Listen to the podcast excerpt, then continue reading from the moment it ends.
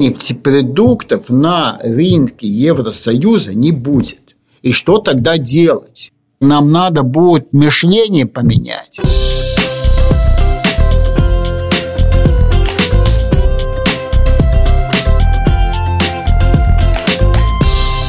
Всем привет! Меня зовут Ольга Петрова, и вы слушаете мой подкаст «Отчаянный оптимист». Как выжить в мире, где все очень дорого. Герои делятся опытом, а эксперты – полезными советами. Присоединяйтесь. Уследить за ценами на бензин и дизель на заправках очень сложно. Они то снижаются, то растут то бензин обгоняет дизель, то наоборот, а потом снова они меняются местами. Компании предлагают разные акции скидки, кто-то добавляет биодобавку, кто-то нет. Короче, летом, когда нет отопления и прочих таких больших коммунальных расходов, как-то спокойнее относишься ко всем этим скачкам. Но ведь скоро осень. К тому же в последнее время я все чаще слышу, что цены на топливо стали расти. Так ли это? Будет ли снова превышена психологическая отметка в 2 евро? К чему вообще готовиться в предстоящем осенне-зимнем сезоне?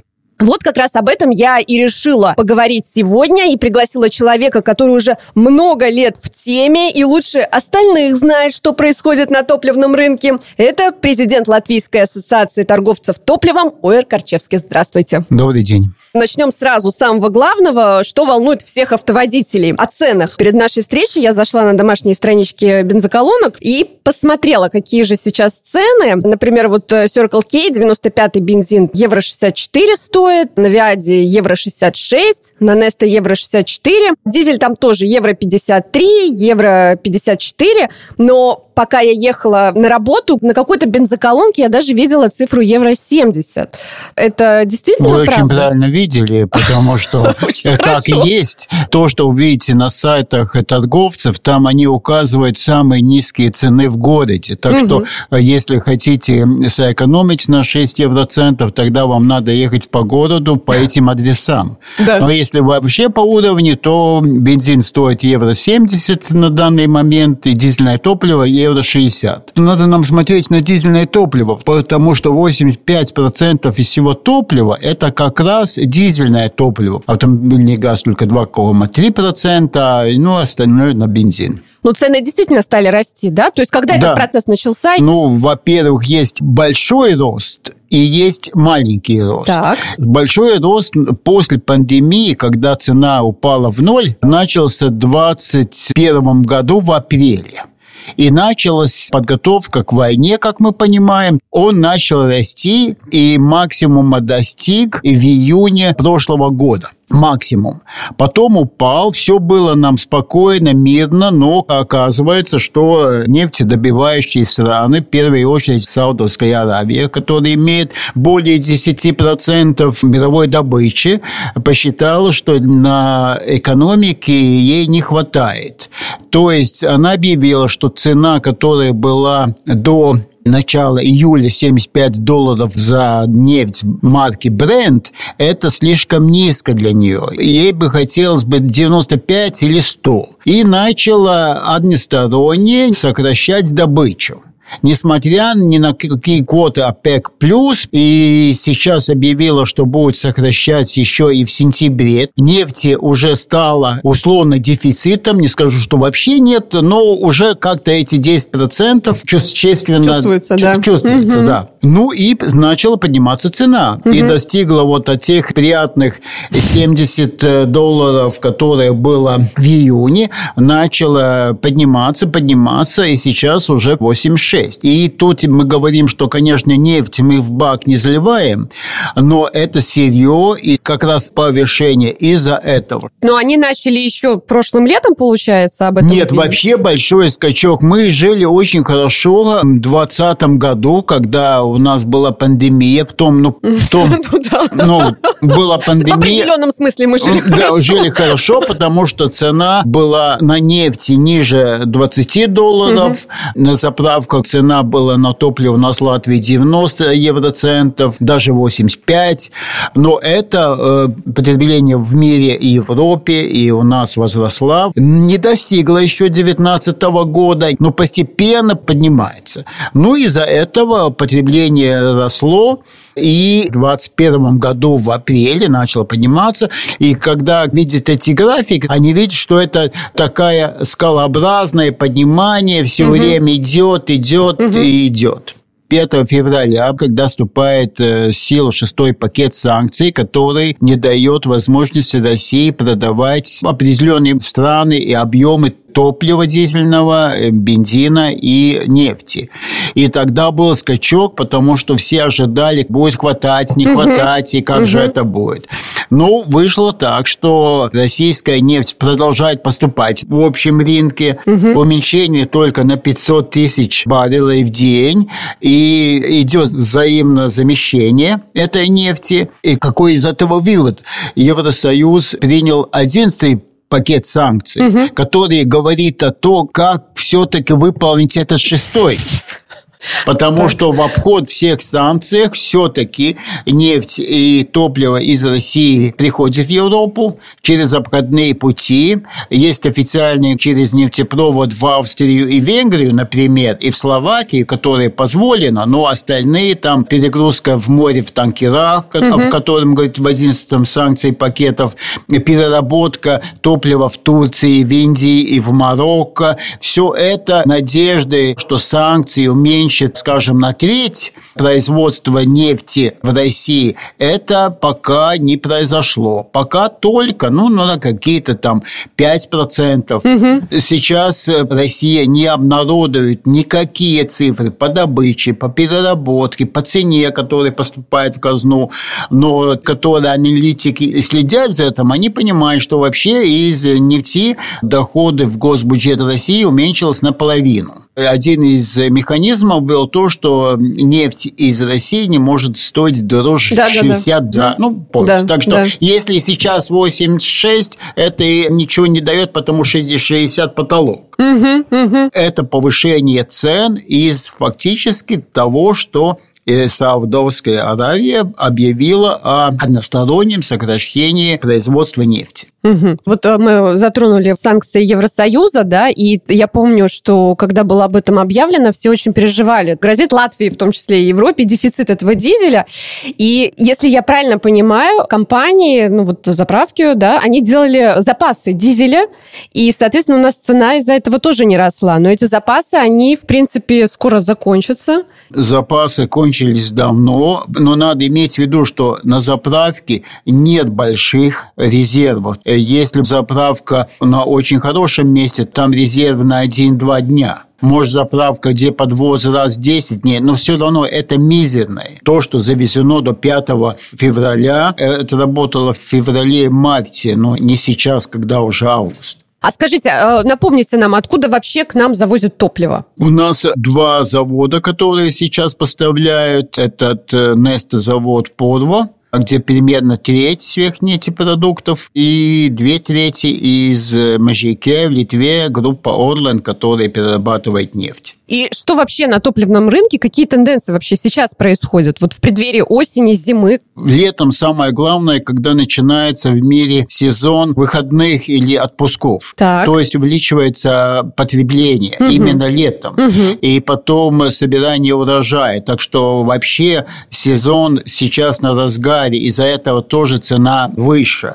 Обычно к осени цена падает из-за того, что в мире потребление уменьшается. Но... То есть мы можем ожидать, что осенью чуть-чуть может уменьшиться там на несколько центов на заправках? Да, видите, топлива. понимая всю эту логику, мы понимаем, что это должно быть, но мы не можем никак предсказать никакие решения, которые делает человек.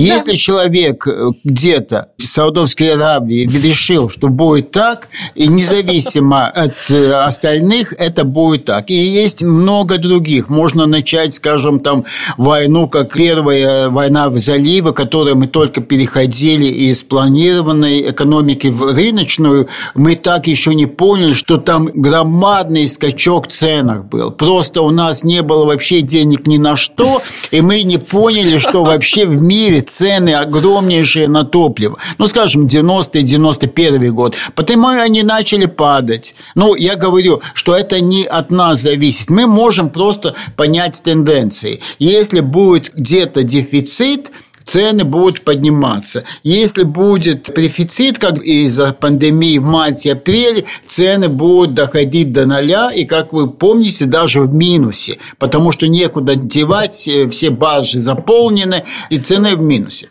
А вот понимаю, что прогнозировать нельзя, но этой осенью, зимой грозит ли нам вот эта вот психологическая отметка в 2 евро и выше, или такого уже не будет? Нет, я не могу сказать ничего. Я просто знаю причины. 2 евро у нас было в июне прошлого года. Угу, Июнь, угу, помните? Да. И тогда, когда российские войска ушли из Киева, цены начали уменьшаться. То есть я вам говорю так, смотрите, что на фронте, и вам будет ответ, что будет завтра любая эскаляция, любой риск логистики вообще дает сразу оттенок. Если все спокойно, и цена спокойна, и мы спокойно живем, смотрим сериалы. Если что-то случится... Ну да, да. Ну вот как вы говорите, добычу э, решила сократить, чтобы заработать, да? Вот, ну у них большие расходы, мы же понимаем, их футболи... Ну я, конечно, смеюсь, футболисты надо покупать, и Криштиану Рональдо дорогой футболист, и там целая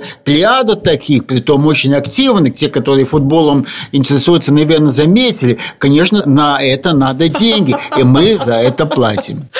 Прекрасно, слушайте, вот такая цепочка, это, конечно, интересно. Да. Жители Латвии в основном выбирают дизельные машины, потому что это дешевле, правильно? Да, и причина очень простая. Дизель экономичнее. Да. В Латвии проблема в том, что лизинг с трудом, нету первого этого взноса, угу. и люди ищут вообще на чем ехать, потому что без машины в нашем малонаселенной территории, при том, где школа, садик, магазин и еще что-то, без машины никак. Из-за того э, люди покупают самый экономичный вид дизельный автомобиль, и на нем ездит. Я тоже, кстати, недавно стал э, счастливым обладателем именно дизельного автомобиля, и он действительно меньше кушает, чем бензиновая машина. Это я заметила и очень радуюсь. Я вас поздравляю. Спасибо большое, да. Но, тем не менее, вот эти вот скачки, дизель вдруг стал дороже, чем бензин, потом обратно они сместились. Уследить тоже очень сложно. Там почему было так? Бензин всегда должен быть дороже дизеля, потому что он имеет переработку, но самое главная составляющая для бензина – это акцизный налог больше больше.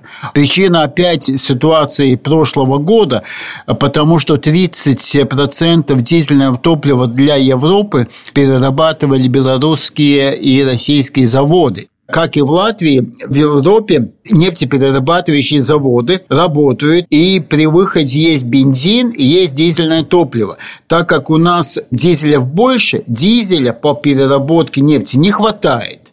И тогда долгие годы была такая схема, что лишний бензин продается в Америку, там основной потребитель бензиновый двигатель, а недостаточный дизельный топливо был закупка на Востоке. И все хорошо работало.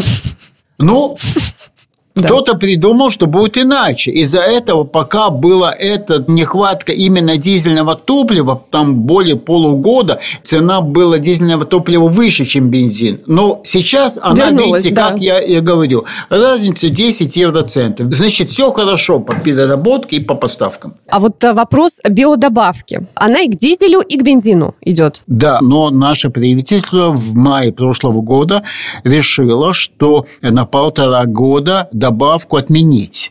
И у нас нет добавки до конца этого года. Они так решили, аргументировав это тем, что тогда топливо подешевеет. Да. Как я понимаю, как я читала, этого не произошло? Нет, как раз и там нельзя не подешеветь, потому что составляющая биотоплива всегда дороже обычного топлива. Всегда. Ну вот на те проценты, э, на 10-14 центов они обещали снижение благодаря отмене этой биодобавки. И вот как, ну, как так, бы... и, так и случилось. Латвийская ассоциация биотоплива и биоэнергии, они просто недавно выступили с заявлением, что вот не было достигнута эта цель. Я читал их материал, там нет отзыва ни на каких фактов. Ага, то есть это эмоциональное это эмоци... Ни, Ничего не было.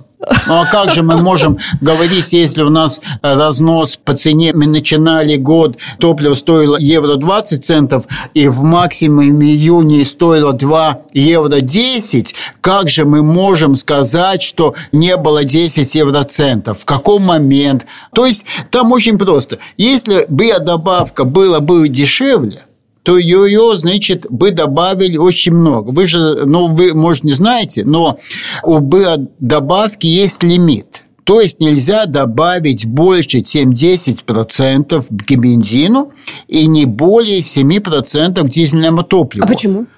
А потому что больше нельзя.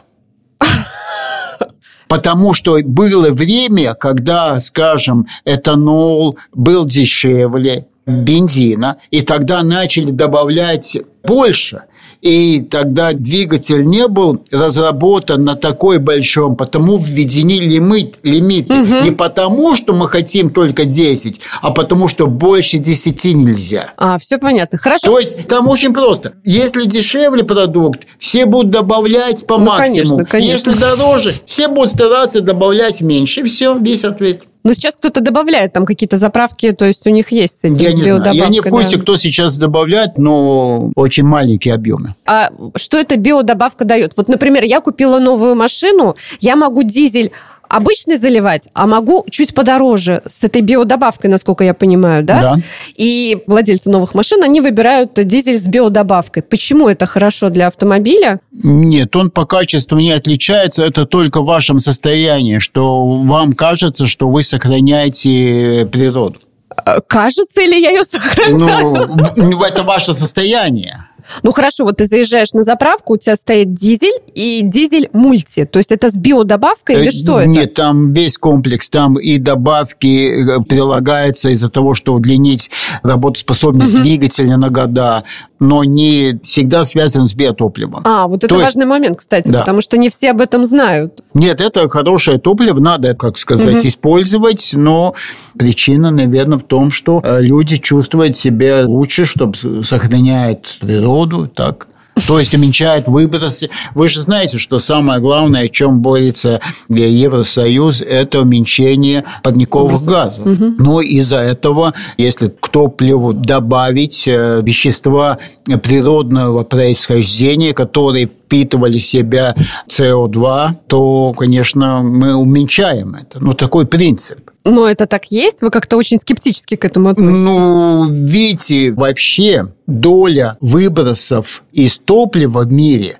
она очень мала транспорт, весь-весь транспорт, угу. самолеты, корабли, автомобили, легковые, грузовые выбрасывает только 18%. И дорожный транспорт только 12%. Угу. И если мы сейчас подумаем, что мы из этих 12% 10% добавим что-то, имея в виду, что Европа только потребляет 14% из всего мирового топлива, то понимаем, что это какой-то процентик, и что это не будет влиять. И, наверное, главное, что будет влиять, и о чем сейчас мы не говорим, почти 40% всего это производство. Вот сейчас, когда будет восстанавливаться Украина, угу.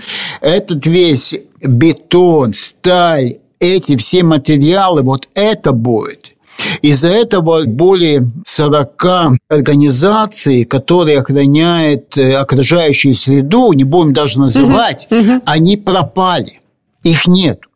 Они ни о чем не говорят сейчас. Я специально ищу, они написали письмо, вот последнее, которое я знаю, Еврокомиссии в марте прошлого года о том, что нехорошо, что топлива добавляются ресурсы как продовольственные. То есть они написали президенту фон дер Лайен, что непозволимо добавлять к топливу из этого продовольствия. И действительно, если у нас люди голодают, и мы знаем, что, скажем, добавка к бензину 48% делается из кукурузы, 20 более процентов всей пшеницы. Угу. Мы понимаем, что угу. если мы добавляем топливо, то кто-то не доедает. И они написали так, что в день Евросоюз потребляет столько к бензину добавок, что это соответствует 15 миллионам буханок хлеба.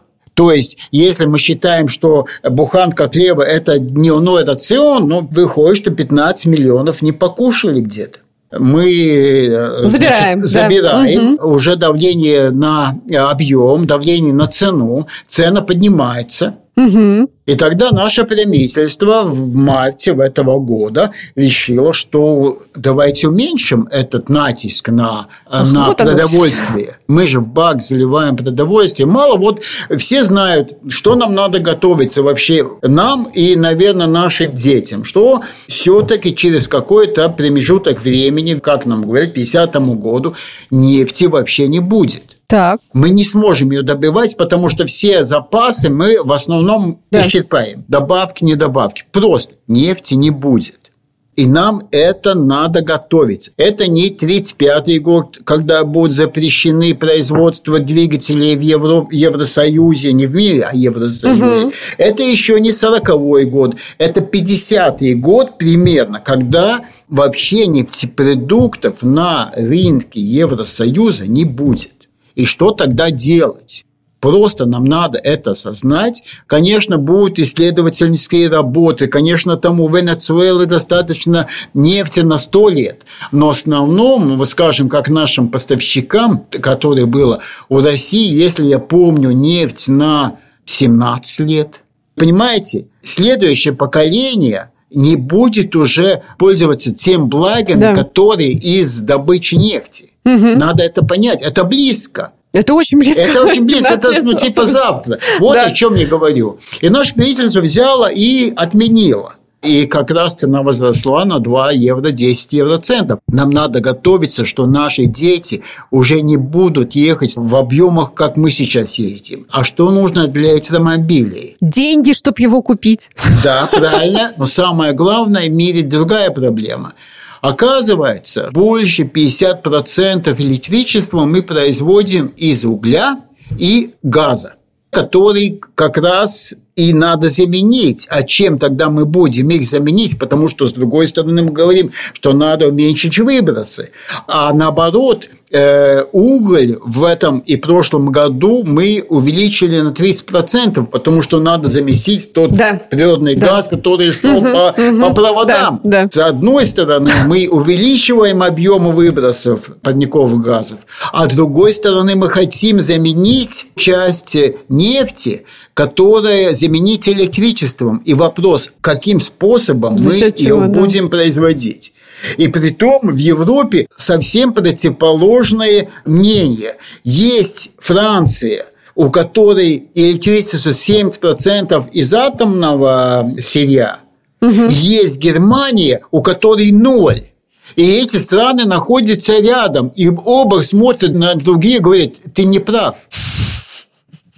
Ну, если мы так подумаем, нам главное что? Чем заменить нефть которая не будет, каким видом энергии ее заменить. Какие-то вот наш про- вопрос. противоположные какие-то процессы происходят. Да, есть. да. И, и мы вообще не говорим о добыче лития, который нужен для литоионного железных аккумуляторов. Потому и все страны, которые имеют ресурсы, покупают рудники, готовятся к этому скачку и думают, что мы заменим эти автомобили, которые производятся 70 миллионов в мире в год, что мы заменим другими автомобилями, и мы при этом благополучии будем состоять. Наверное, не будем. Я в это не верю.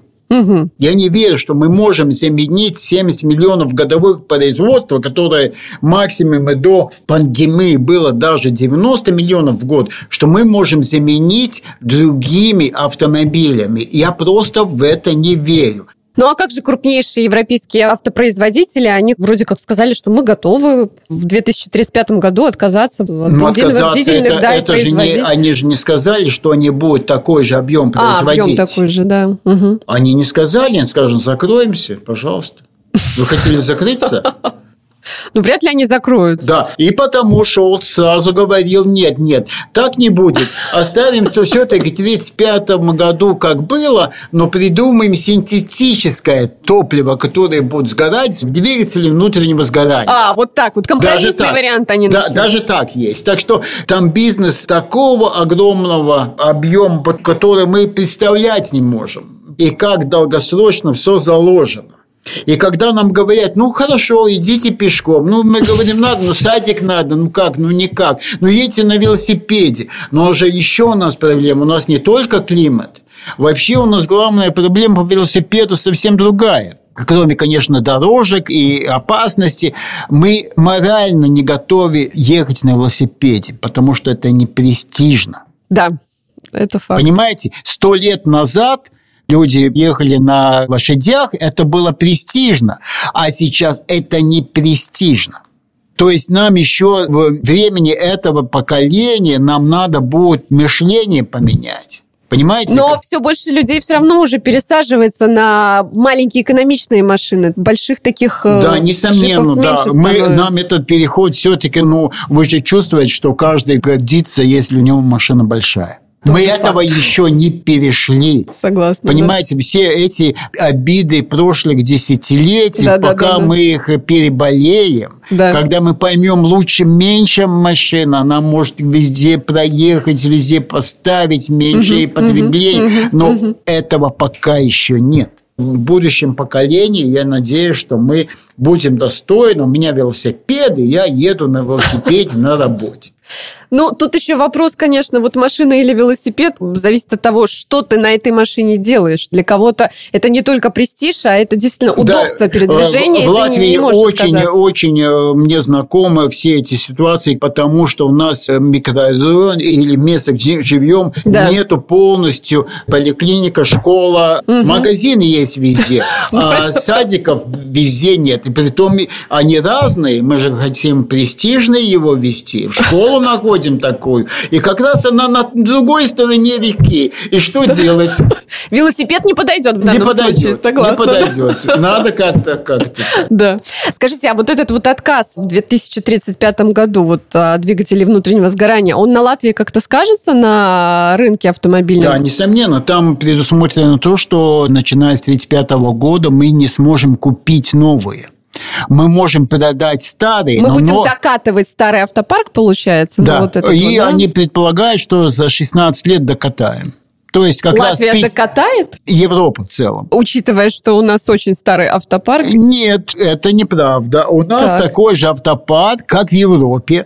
У нас э, средний 14 э, лет автомобиля. Да. Это столько же, сколько в Америке в копейку. Серьезно, да? Серьезно. Это лучше, чем в Литве. Так что вот вся эта пропаганда, которая идет, у нас старые автомобили, там нет, у нас нормальные автомобили. Серьезно? В Литве Серьезно, такой, без, же, такой же, да? да? А, в, а в Эстонии? Эстонии на полгода наверное. лучше. Угу. То есть там разница между 12 и 14. О том идет речь. Угу, угу. Так что там, если говорить, ой, у нас 14, это нормально 14? Скажите, а у вас машина какая, бензин или дизель? Дизельная. Тоже по вопросам экономичности, да, да из этих соображений. Да. А скажите, вот когда цены пошли в рост, многие жители, автоводители стали менять свои привычки. Например, я стала заправляться только по выходным. Тогда у них обычно на заправках какие-то акции меньше. Да, там. Вы как-то поменяли свои потребительские привычки в связи с этим? Ну, конечно, все смотрят, но несомненно. Сейчас, по моему опыту, у большинства водителей карточка лояльности, ну, почти всех сетей. То есть они смотрят уже, проезжая, где, что и когда. Из-за этого э, цены, в принципе, меняются очень быстро. В час-два все уже поменяли. Просто надо смотреть, кто первый снизил или кто еще не поднял. То есть заправки меняют не один раз и не два раза в день, они могут они через могут дать и пять раз. То есть они смотрят, что у они конкурентов см- происходит, они, да? Они, они... они смотрят, что конкурент делает, и если конкурент снизил, то они уж сразу снижают. Если конкурент поднял, то не могут поднимать. Угу. А в сторону электромобиля не смотрите? Нет, сейчас у нас э, на 1 января было 5100 примерно. Это 0 5% всего парка. Но видите, у меня нету такого времени, я довольно много езжу, что я бы мог где-то остановиться на угу. час и заряжать. И самая главная проблема же не в публичных зарядках, как показывает, скажем, Норвегия, что главная зарядка – это дома. Да, да. Но если в Латвии ситуация такова, что 70% населения живет в многоэтажных домах, не как меньше половины в Европе, то оказывается, а как же многоэтажки я буду заряжать? заряжать? Да. Нужно специальную инфраструктуру, она стоит миллиарды. Угу. Угу. То есть никакие принудительные тоже не получается. Можно и в каких-то нормативных строительствах включить, вы обязательно должны. Но тогда в любом случае, если ну, строить новые дома, мы будем это включать в стоимость э, квадратного метра, то и тоже будет проблема. Тот говорит, у меня нет машины, мне не да, нужно. Мне, мне не а нужно. почему мне квадратный метр жилья стоит уже не тысячу, а две тысячи за квадратный метр? Понимаете, этот переход, как мы будем электричество производить, а второе, как мы будем зарядки делать, потому что самое главное – это зарядка дома она может, конечно, быть в рабочем месте. Вот как вы сейчас ну, да, приезжали, приехал, тот да. тоже. Но кто-то это должен построить. И эти высокомощные кабели должны подводить Понимаете, скажу сравнение, угу. что одна зарядное устройство по мощности такое же самое, что все потребление заправки. То есть у нее был подведен кабель, заключен контракт о мощностей, а если мы хотим электрозаправку, заправку, то есть да, заряжающую, да. то нам нужно э, двойне кабель подводить. А если мы хотим даже такие простые 55 там, киловатт, а нужно же грузовых 300 это очень мощные объемы. Уже появляется дефицит в мире насчет кабелей, Ого. то есть производство меди. Все это нам в газетах не пишется. Вот, да, это я об этом тоже очень раз большая индустрия, которая полностью должна поменять все эти ресурсы, которые для электроснабжения, они увеличиваются цены и будут увеличиваться, потому что мы будем заменять. Но это все равно неизбежный процесс. Да, но надо иметь в виду, что будем, э, значит, э, природные ресурсы использовать, перерабатывать и строиться, да? Просто это все вопрос времени, да. денег, да, и да. ресурсов. Да. Хорошо, ну и в заключение нашего разговора вернемся в наши дни. Осень-зима. Автоводителям чего ждать от этого периода? Самое главное – спокойных новостей. И если будут спокойные новости, без никаких, то цена будет понижаться. Даже так. Да. Очень хорошие новости, очень хороший прогноз. Я хочу вам сказать большое спасибо, что вы нашли время, пришли ко мне в гости и рассказали свое видение о том, что происходит у нас с ценами на топливо. я напоминаю, что все выпуски «Оптимиста» можно послушать не только на портале Delphi, но также в Spotify, Apple Podcast и на YouTube. Так что подписывайтесь, реагируйте, ставьте лайки и так далее. Ну, а над этим топливным выпуском для вас трудились звукооператор Эмил Сестулис, режиссер монтажа Ильдар Фата Астахов, техническая поддержка Ксения Чевера, помощь в подготовке Кристина Худенко и я, ведущая подкаста Ольга Петрова. Всем пока! Пока.